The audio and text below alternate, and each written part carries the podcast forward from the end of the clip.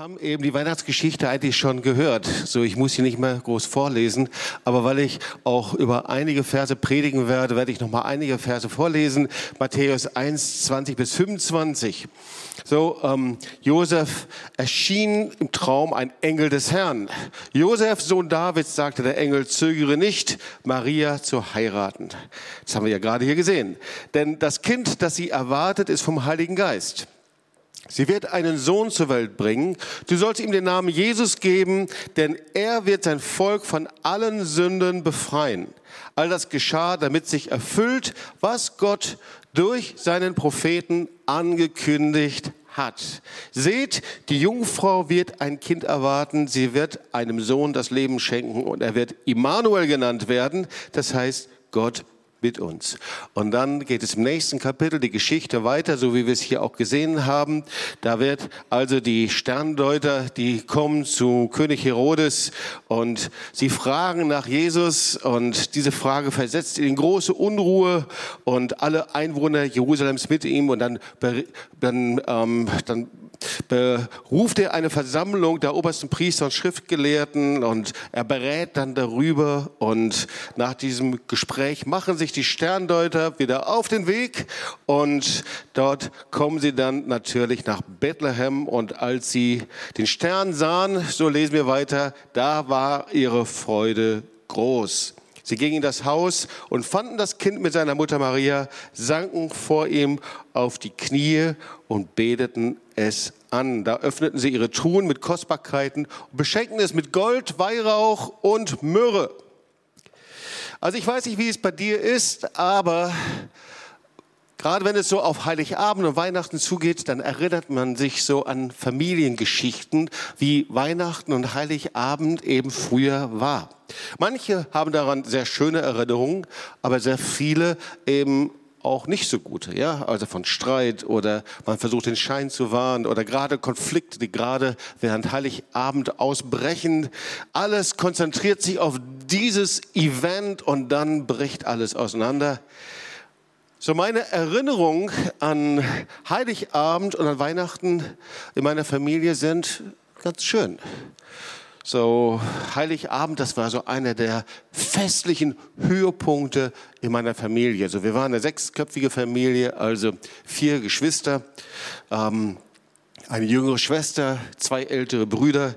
So, ich war das Sandwich-Kind mittendrin. Und mein Vater bestand natürlich drauf, zu unserem Ärger, dass wir festlich und schön angezogen sind. Das war ihm ganz wichtig. Und er zog dann sein Smoking an und manchmal auch sein Dinner-Jacket, ein weißes Dinner-Jacket, sehr schick. Meine Mutter trug ein Abendkleid. Und dann saßen wir also zum Kaffee trinken um diesen großen Esstisch herum, der festlich gedeckt war. Kerzenleuchter, Musik, zusammen als Familie und dann vom großen Wohnzimmer, da trennte uns nur ein riesiger Vorhang, so erschien es mir als Kind, der zugezogen war. Hinter dem Vorhang, da verbarg sich also ein festlich vorbereitetes Weihnachtszimmer, geschmückt mit einem großen Weihnachtsbaum und zu meiner Kindheit nicht mit Elektrokerzen, sondern mit richtigen Kerzen und daneben zwei Eimer Wasser. Ähm, und dann natürlich auch die Geschenke. Äh, aber vorher, vorher, da gab es etwas, an diesem Kaffeetisch, denn da wurde von meinem Vater die Weihnachtsgeschichte aus dem Lukas-Evangelium gelesen. Das gehörte dazu. Und dieses Bild, das hat sich in meine Erinnerung eingegraben und eingebrannt, vielleicht auch, weil wir es eben Jahr um Jahr wiederholt haben. Immer wieder wiederholte es sich.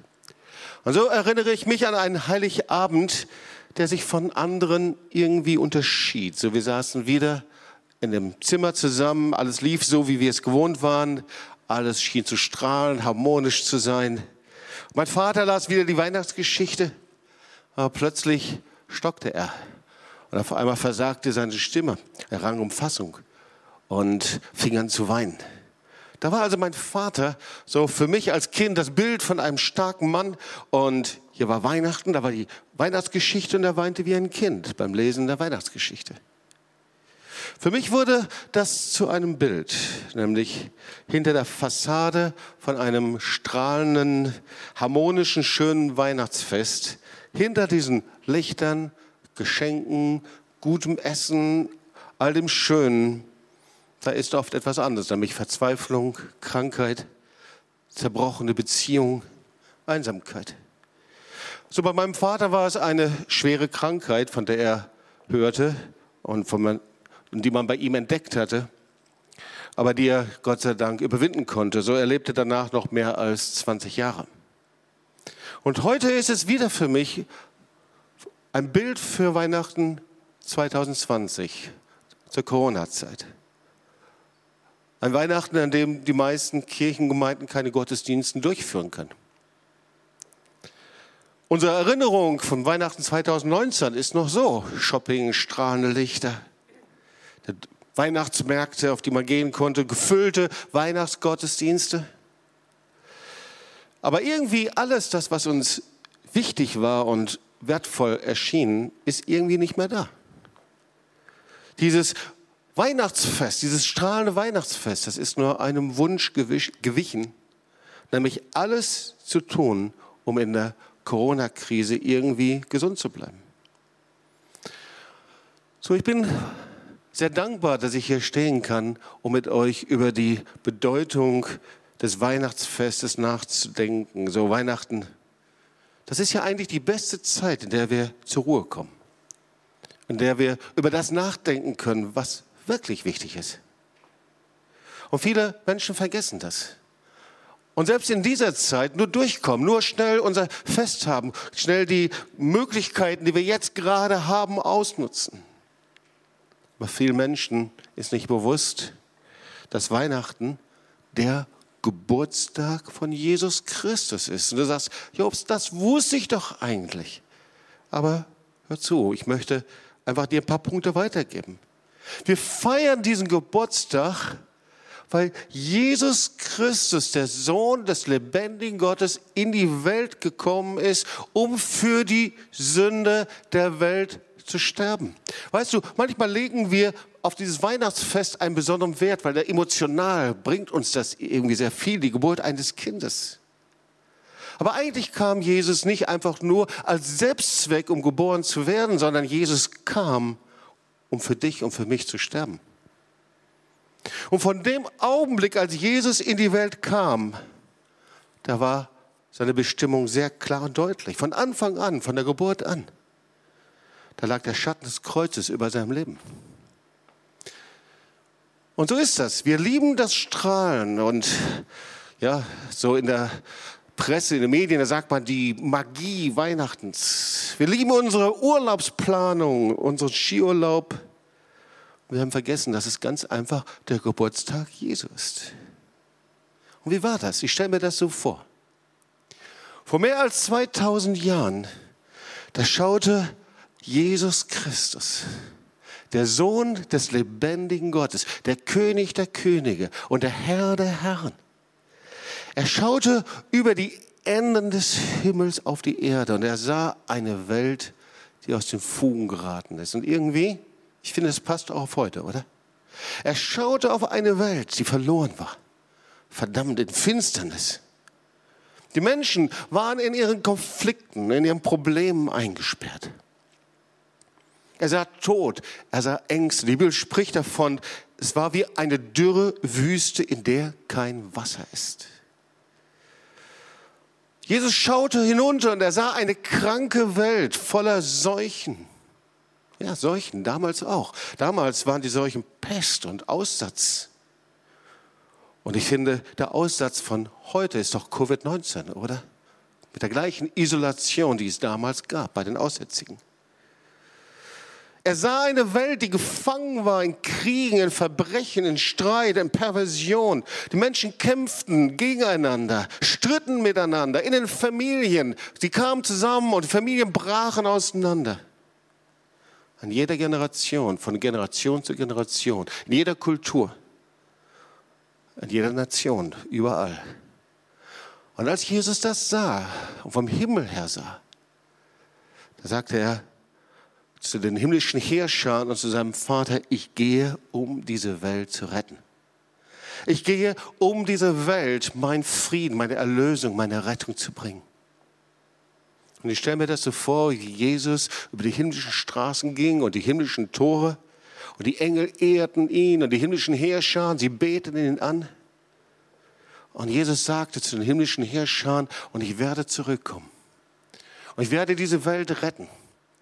Und ich werde die Menschen aus ihren Konflikten, aus ihren Nöten, aus ihren Wüsten herausrufen. Und ich werde sie aus meinen Schultern tragen, wenn ich zurück zum himmlischen Vater komme.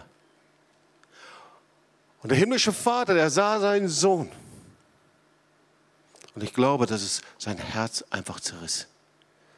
Weil er wusste, was hier auf dieser Welt, auf der Erde mit seinem geliebten Sohn passieren würde.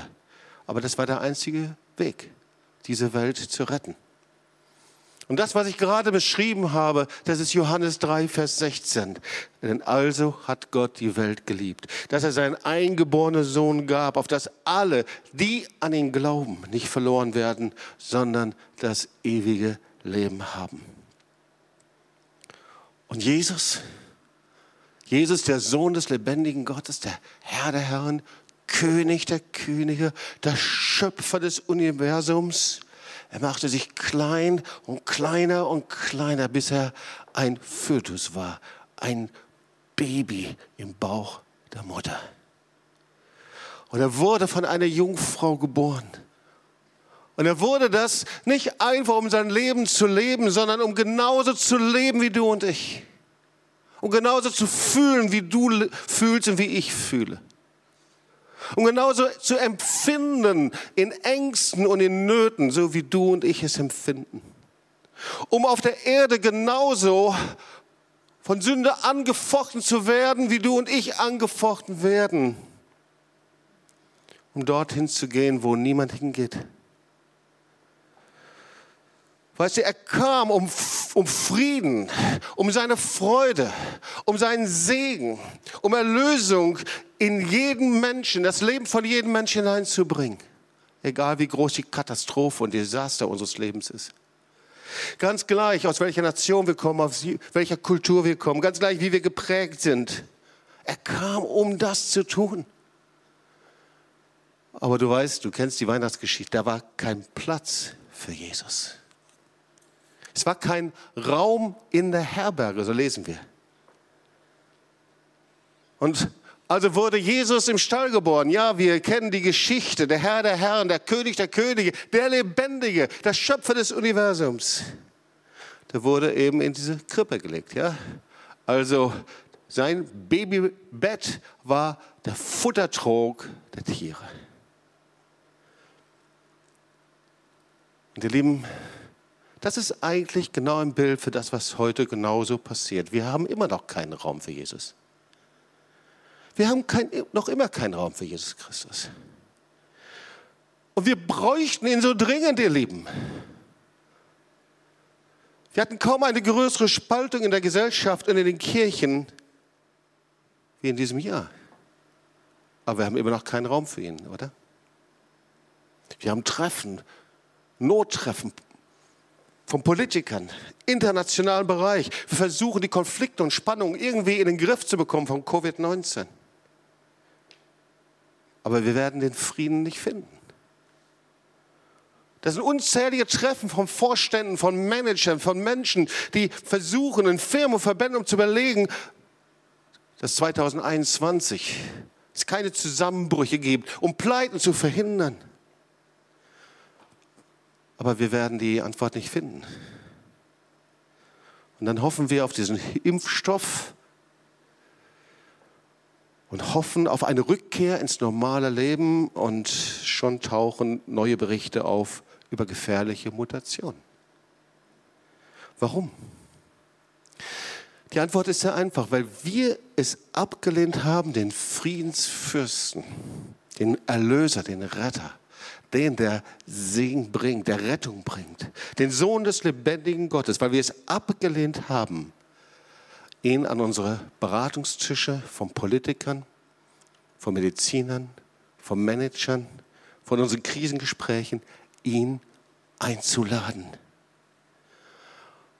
Und wenn du gerade etwas hast zum Aufschreiben, dann kannst du diesen Satz aufschreiben. Es wird niemals Frieden, niemals Heilung und Rettung sein, bis der Friedensbringer, Heiler und Erlöser in die Beratungs- und Krisengespräche der Politiker, Wissenschaftler und Mediziner eingeladen wird. Warum ist das so? Ich glaube, die Antwort ist, weil wir das Programm Gottes abgelehnt haben, weil wir den Plan Gottes abgelehnt haben.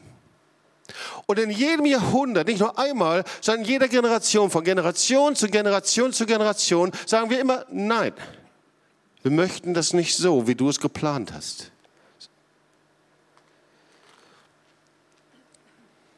In schöner Regelmäßigkeit können wir es nachlesen, in Illustrierten, also immer wieder, immer wieder. Das Christentum steht da, und gerade zu Weihnachten steht das dort. Ja, das Christentum und die Gemeinden sind gescheitert. Das sind ein Auslaufmodell. Hast du sowas auch schon mal gelesen? Aber ich glaube das nicht. Die Gemeinde und das Christentum, die Christen werden niemals scheitern, denn das Wort Gottes sagt, die Pforten der Hölle können die Gemeinde niemals überwinden. Sag mal laut Amen. Und das stimmt natürlich.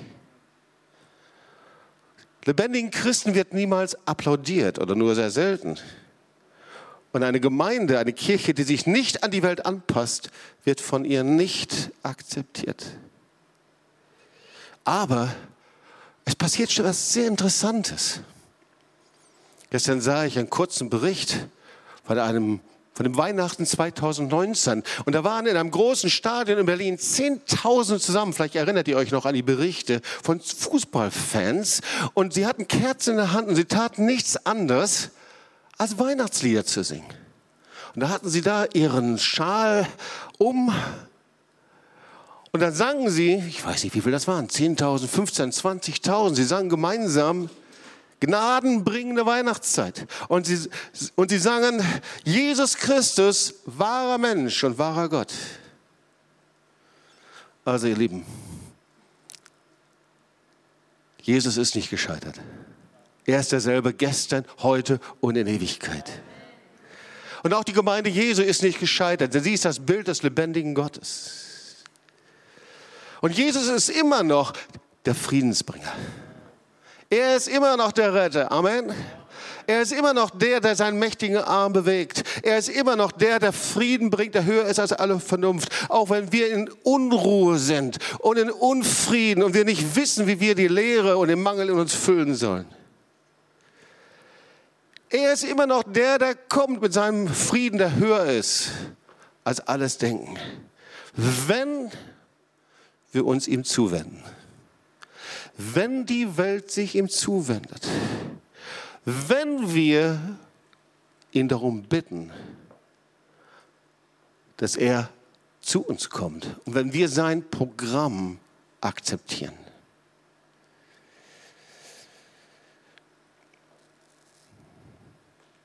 Weißt du, Jesus ist in die Welt gekommen, um Frieden zu bringen. Und dieses Wort Frieden ist immer so ein abgedroschenes Wort, oder? Aber da, wo es in unseren Familien geht, uns als Ehepaare, den Frieden zwischen Vätern und Kindern und Kindern und Vätern und den inneren Frieden. Er ist gekommen, um einen Frieden zu bringen zu dir ganz persönlich nach Hause. Und komm, lass uns mal ganz ehrlich sein. Wie sieht das aus bei dir? Was ist unter all diesen Weihnachtsfeelings, unter dem Strahlen der Harmonie? Was ist da ganz tief verborgen in dir? Was ist da, wenn diese drei Stunden Heiligabend und diese zwei freien Tage vorbei sind? Da sind ganz andere Dinge verborgen, oder? Probleme, Stress, Streit. Frustration. Ich will dir etwas sagen, du wirst niemals den Frieden mit Gott finden, es sei denn, du akzeptierst Jesus Christus als Herrn und Erlöser. Du wirst niemals Frieden finden. Du wirst niemals die innere Leere füllen können. Du wirst niemals ankommen bei Gott. Du wirst niemals zur Ruhe kommen, auch wenn dein Weihnachtsfest und Heiligabend noch so schön und harmonisch ist. Wenn du nicht Jesus als deinen Herrn und persönlichen Retter und Erlöser annimmst. Es gab mal einen russischen Schriftsteller, vielleicht hast du von ihm gehört, Leo Tolstoi. Der hat Folgendes gesagt, der war 35 Jahre seines Lebens war er Nihilist. So ein Zitat von ihm. 35 Jahre meines Lebens war ich ein Nihilist, ein Mann, der an nichts glaubte. Doch vor fünf Jahren kam der Glauben zu mir. Ich fing an, an die Lehren Jesu zu glauben. Und dadurch erfuhr mein gesamtes Leben plötzliche Veränderung. Leben und Tod verloren ihren Schrecken. Statt Hoffnungslosigkeit durfte ich von der Freude und dem Glück kosten, die einem selbst der Tod nicht nehmen kann. Hast du diese Erfahrung auch schon gemacht? Kennst du diese Erfahrung? Zum Schluss der Predigt möchte ich dir drei Möglichkeiten zeigen, wie du mit Jesus umgehen kannst. Und wir finden sie auch in der Weihnachtsgeschichte. Das erste ist, wie das Herodes getan hat. So, Herodes heuchelte im Gespräch mit den Sterndeutern, er heuchelte, dass er interessiert wäre. Aber eigentlich war er ein Feind Gottes. Und eigentlich war es bei ihm so, dass er alles tat, um Jesus beiseite zu schieben. Und das ist die erste Kategorie von Menschen. Vielleicht sieht es dir niemand an, aber wenn Jesus dir zu nahe tritt, dann gehst du raus, dann machst du einen großen Bogen um ihn, du schiebst ihn beiseite, vielleicht kommst du Weihnachten in Gottesdienst, Heiligabend, aber sonst machst du einen großen Bogen um ihn. Das ist, ist Herodes gewesen. Die zweite Kategorie von Menschen, das waren die Schriftgelehrten und Hohenpriester, die wussten alles. Sie kannten das Wort Gottes, sie diskutierten, sie kannten die prophetischen Verheißungen, aber nichts konnte sie in Bewegung bringen. Sie waren so in ihrem religiösen Gefängnis gefangen, dass ihr Herz nicht berührt war von Jesus. Und als sie von Jesus hörten, da blieben sie dort, wo sie waren, Ihr Leben wurde nicht verändert und sie gingen nicht zu Jesus hin, um ihn anzubeten. Das ist die zweite Kategorie von Menschen. Wir wissen so sehr viel und wir sind so in unserem religiösen Gefängnis gefangen, dass uns nichts berühren kann. Und die dritte Kategorie, das waren so wie die Hirten und die Weisen aus dem Morgenland. Und die taten das ganz anders. Sie hörten von Gott. Und sie verließen den Ort, an dem sie waren und sie gingen los und sie machten sich auf den Suche und auf den Weg. Und sie suchten den Friedensfürst und sie gingen hin und sie schauten genau, wie sie dorthin kommen könnten. Sie waren voller Freude. Und endlich hatten sie ihn gefunden, den Retter, den Erlöser. Und sie beteten ihn an. Und das ist das, wie wir ihn finden können. Du hast ihn nicht gefunden, wenn du in deinem Verstand ihn ergriffen hast. Du hast Jesus nicht gefunden, wenn du über ihn diskutierst. Du hast Jesus nicht gefunden, wenn du unheimlich viel von ihm weißt. Du hast ihn nur gefunden, wenn du ihn suchst, zu ihm hinkommst und ihm begegnest, ganz persönlich. Jesus Christus, der Friedefürst, der Retter, der Erlöser. Und weißt du, er ist derjenige, der dein Haus heute verändern kann. Er ist der, der dein Leben heute verändern kann. Er ist der, der heute in dein Leben hineinkommen kann. Er ist heute, der deine Katastrophe verwandeln kann und er bringt Licht und Frieden hinein. Er ist derjenige, der Unfrieden vertreibt, wenn du ihn in dein Herz hineinlässt. Wenn du ihn hineinlässt. Und vielleicht sagst du, Jobs, was muss ich tun? Was muss ich tun, um Jesus Christus zu empfangen? Was muss ich machen, um mein Herz zu öffnen? Und das ist es eigentlich schon. Alles, was du tun musst, und das kann jeder Mensch, jedes Kind, jedes Baby, einfach nur, dass du Jesus in dein Herz lässt. Dass du Jesus in dein Herz lässt. Weißt du, öffne dein Herz nicht, um die Weihnachtsgeister reinzulassen, sondern um Jesus reinzulassen. Jesus Christus, der zu Weihnachten geboren ist. Jesus, der für dich gestorben ist, der auferstanden ist, der heute lebt. Weißt du, du kannst den Geburtstag Jesu feiern und nicht kennen. Und das ist das Dümmste, was du machen kannst. Irgendeinen Geburtstag feiern, ohne ihn persönlich kennengelernt zu haben, oder? Oder aber du kannst ihn heute persönlich kennenlernen und du kannst den Geburtstag Jesu feiern und ihn ehren, weil er in dein Leben, in dein Herz hineingekommen ist. Lass ihn in dein Herz heute. Lass ihn in dein Leben. Lass ihn der Herr deines Lebens sein. Es ist deine Entscheidung. Du kannst heute dazu Ja sagen. Und es gibt so diesen schönen Satz, Jesus ist nur ein Gebet von dir entfernt. Und das ist wahr. Das ist wirklich wahr. Weißt du, dieses Gebet, das ist von Millionen und Millionen von Betern gebetet worden und hat ihr Leben verändert. Dieses Gebet, das hat mein Leben verändert. Als ich Teenager war, 14 Jahre alt war. Ich würde sonst hier nicht stehen. Das ist ein Gebet, das du vor dem himmlischen Vater, vor der sichtbaren und unsichtbaren Welt beten kannst. Und das ist das Gebet, in dem du ausdrückst, dass du Jesus Christus in dein Herz hineinlässt. Vielleicht hast du schon mal was von Billy Graham gehört. Ich denke, die meisten von uns, oder? Ein wunderbarer Mann Gottes. Das ist ein Übergabegebet. Und ich möchte mit dir, wenn du das möchtest und du hörst es zum ersten Mal oder aber du sagst, ich möchte wirklich Jesus in mein Herz hineinlassen, ich möchte antworten, ich möchte heute es festmachen, ich möchte nicht nur von Jesus hören, sondern ich möchte ihm begegnen. Ich möchte heute, dass der Friedensbringer in mein Herz kommt. Es ist meine Entscheidung, ich möchte dieses Gebet beten. Dann möchte ich mit dir dieses Gebet von Billy Graham beten. Billy Graham er hat das Millionen und Millionen von Menschen vorgebetet. Und ihr Leben wurde verändert und sie wurden zu Kindern Gottes. Es ist ein Gebet, in dem du einfach vor Jesus ausdrückst.